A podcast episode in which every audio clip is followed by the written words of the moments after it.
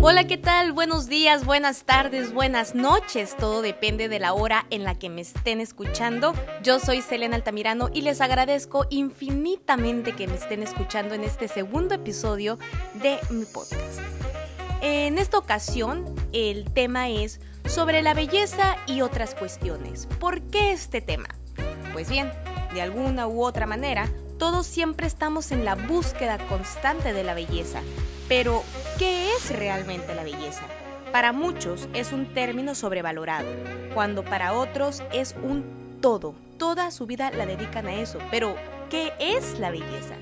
Bueno, la belleza es un valor que cambia con el tiempo, con las tendencias, incluso con la ubicación geográfica, porque no es lo mismo eh, el estereotipo, por ejemplo, de una mujer bella en la cultura occidental que en la cultura oriental. Son eh, totalmente diferentes. En la cultura occidental, generalmente la belleza también eh, va mucho de la mano con el cuerpo físico. Y en cambio, en la cultura oriental, la belleza se enfoca más solamente al rostro, ya que el cuerpo es algo que ellos le dan mucho valor a la hora de, dejarlo a la imaginación y no mostrar todos los atributos como sí se usa mucho aquí en la cultura occidental. Bueno, qué mejor ejemplo tenemos que las Kardashian, ¿no? Pero bueno, ese es otro tema. Eh, hablando de la belleza eh, como tal, es, una, es la cualidad que puede ser de una persona, un animal, que es capaz de provocar en quien los contempla o quien los escucha un placer sensorial, intelectual o espiritual. Esos son algunos de los términos que encontré en internet. De hecho, si vamos y nos buscamos a, a, Wikipedia, nos encontramos con que la belleza es la noción abstracta ligada a numerosos aspectos de la existencia humana.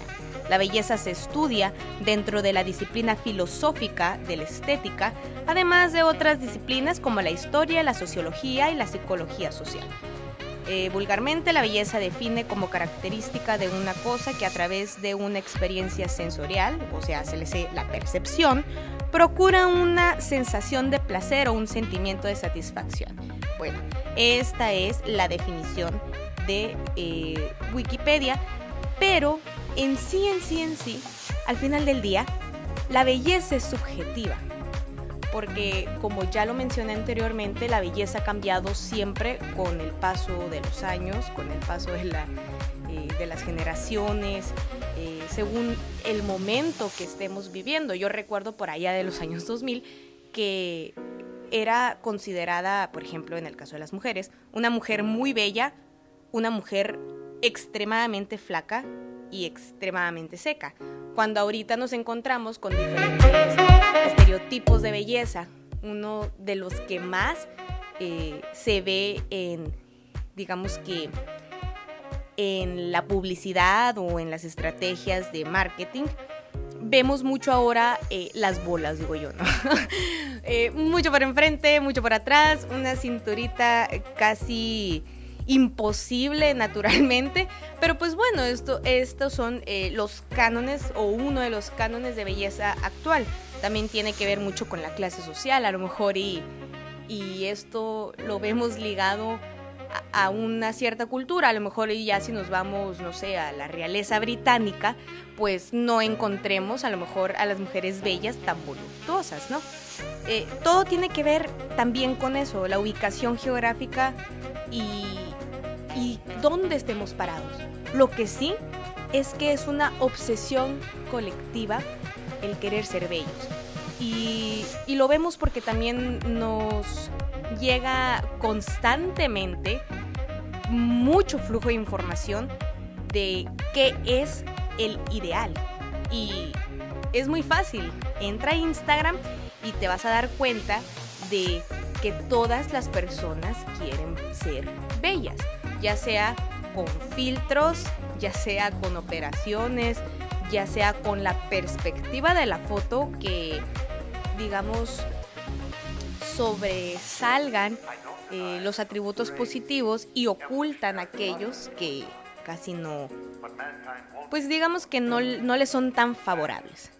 Entonces, Em, con los diferentes estereotipos en los que estamos constantemente expuestos en redes sociales, en las revistas de moda, con los influencers, eh, son imágenes que nos bombardean diariamente, constantemente, a través de los medios publicitarios y que pues son aceptadas por nuestro grupo, por nuestra sociedad y por ende la mayoría pensamos, ah, ok, es que este es el ideal, pero es el ideal en esta época o en este momento de la vida, no es que sea algo que siempre haya sido socialmente aceptado, sino también tenemos, por ejemplo, en el caso de México, el estereotipo de belleza de hace 50 años cuando el que las mujeres fueran flacas era mal visto.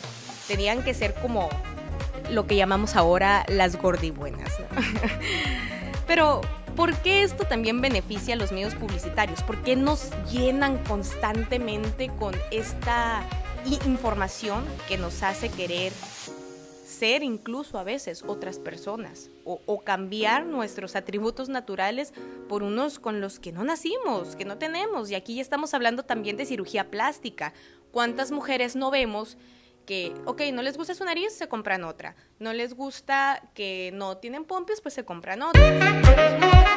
se ponen unas. Eh, no les gusta que quizá ahí tienen más cachetes aquí, los pómulos, bueno, y hemos visto casos de mujeres que realmente se transforman, ya no se trata de que si se dan una manita de gato o que se ponen aquellos atributos que naturalmente jamás iban a poder tener. Lo malo no es esto, lo malo no es que las mujeres se operen, lo malo es no es que que estemos en la búsqueda constante de la belleza y que nos preocupemos por nuestra imagen, porque claro que es importante. Eh, en este mundo todo comunica, pero principalmente nosotros comunicamos y comunicamos con nuestra persona, comunicamos con nuestra voz, con cómo somos, comunicamos también a través de cómo nos comportamos en nuestras redes sociales, en la vida real, cómo nos vestimos, cómo nos peinamos, cuáles son nuestros gustos, eh, qué nos parece bello, qué no nos parece bello, a, qué tipo de personas es eh, con las que te vas a relacionar o llevar o todo este tipo de, de cosas. Claro que la belleza es importante. Lo que está mal es que no todas las personas son tan fuertes como para aceptarlo, aceptar que no cumplen o que no entran en ese estándar. Entonces sí trae consecuencias sumamente negativas a nuestra sociedad. Y hemos visto casos de niñas que se suicidan, también vulnera la integridad de las personas, las incita a hacer cosas que jamás pensarían que podrían hacer con tal de ganar un like, la aprobación, de querer ser influencers o simplemente el querer ser aceptados por algún grupo social. Entonces, sí estamos viendo personas que están sufriendo por, por no ser bellas o no ser, no considerarse bellas, porque yo creo que el ser humano por sí solo es bello. Entonces, ¿qué es lo que nosotros hacemos? Bueno, nos presentamos ante los demás de una u otra manera y eso está bien. Si eso te ayuda en tu autoestima, si te hace sentir bonita, si te hace sentir guapo, si con eso tú te sientes bien, está bien, adelante, ve al gimnasio, come bien, siéntete bien, porque eso te hace ser, además, eh, de que vas a, demostrarlo en tu exterior con viéndote bello o, o incluso sintiéndote, está bien, no hay ningún problema. Lo que está mal es que nos engañemos a nosotros mismos y queramos ser no lo que nosotros queremos, sino lo que los demás quieren que seamos. Y ahorita al principio eh, mencionaba las Kardashian, yo no soy fan de las Kardashian, pero si algo reconozco es, por ejemplo, y que me llamó mucho la atención, por eso me puse mucho a investigarla, es a Kylie Jenner. Kylie Jenner actualmente, creo, si mal no recuerdo, tiene 21, 22 años, una cosa así, joven, y está posicionada entre las mujeres más ricas del mundo. Y yo me quedé, a la madre, pues sí, sí, está bien, o sea, qué bueno, que nadie esté en contra de que le vaya mal, pero ¿a cambio de qué? Sí, ella tiene una línea de cosméticos, pero más allá de su línea de cosméticos que le va muy bien y que la verdad le atinó porque llegó a un mercado que estaba exigiendo ese estándar de belleza. Vemos eh, miles de tutoriales, millones de tutoriales en YouTube donde nos hablan de cómo ser bellas, cómo peinarte, cómo pintarte, cómo... Entonces, sí también hay eh, ahorita, por ejemplo, un estilo de maquillaje, del contouring y todo eso. Entonces ella vino a acaparar ese mercado, a posicionarse como las mejores, pero eso no es a lo que iba. Lo que iba es que parte también de lo que hace redituables sus ganancias o su negocio es su persona. Y si tú ves lo que ella era antes, hace quizás cinco años atrás, no es ni la sombra de la mujer que es ahorita físicamente.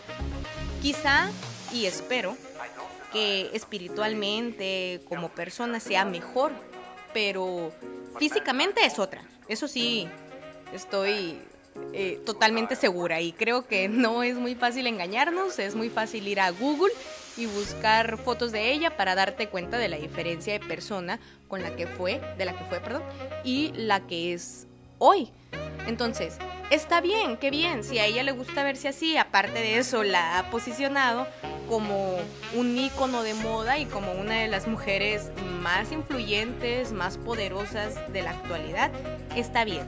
Nadie está en contra del crecimiento, al contrario, ojalá que le siga yendo bien, pero a lo que voy es que ella es un estereotipo de belleza actual.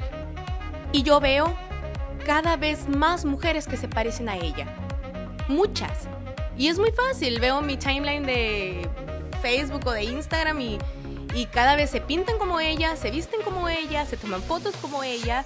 Entonces sí es... Mm, a mí no me gusta la palabra influencer, porque creo que un influencer más allá de influir en cómo te vistes o cómo te ves, también son personas que deberían de influir en tu, en tu vida para hacerte tomar mejores decisiones o cambiar también, influir en tu, en tu forma de pensar. Entonces, no considero que sea influencer, aunque sí lo es. Por lo menos en moda, sí lo es. Y vaya. Entonces, volviendo al tema de, la belleza, la publicidad, que ya vemos el ejemplo, por ejemplo, eh, bueno, válgame la redundancia, de esta mujer que la ha hecho y la ha hecho bastante bien porque la cantidad también que cobra ella por anunciar cualquier marca, bueno, pues tienen como para vivir ella, su hija y los hijos de sus hijos actualmente y síguele contando, ¿no? Pero ¿qué precio estamos dispuestos a pagar por ser bellos? ¿Cuánto cuesta la belleza? Y cuesta millones de dólares, billones de dólares. Pero más allá de eso, en lo personal, cuánto nosotros estamos dispuestos a pagar. ¿Cuánto invertirías quizá en operaciones, en eh, ser también bello por dentro, no nada más eh, guiarnos por el exterior, sino cuando hablábamos de que la belleza es sensorial, también tiene que ver con que tú puedes conocer a una mujer que físicamente sea extremadamente bella, pero a la hora de que la conoces dices, bueno, pues es que sí, muy bonita y todo, pero pues ya no te parece tan bella cuando conoces realmente la persona que es. Y pasa lo mismo con personas que son inmensamente bellas por dentro, pero por fuera, y bueno, tiene que ver en lo que ya había mencionado, cómo nos presentamos ante los demás. Nos gusta al ser humano, por naturaleza, las cosas que pensamos que son bellas, pero ojo, son las cosas que pensamos que son bellas, porque nadie, absolutamente nadie, y lo podrán buscar en infinidad de artículos y de videos y de incluso documentales, no hay nadie que sea dueño de la verdad, ni mucho menos definir cuál es la belleza, porque la belleza siempre ha estado en constante cambio la belleza física debe de ir de la mano con la belleza interior y el, complemento de todo, el conjunto de todo, es lo que hace que nosotros sintamos algo bello, ya sea una pintura, una pluma, un lugar, una casa.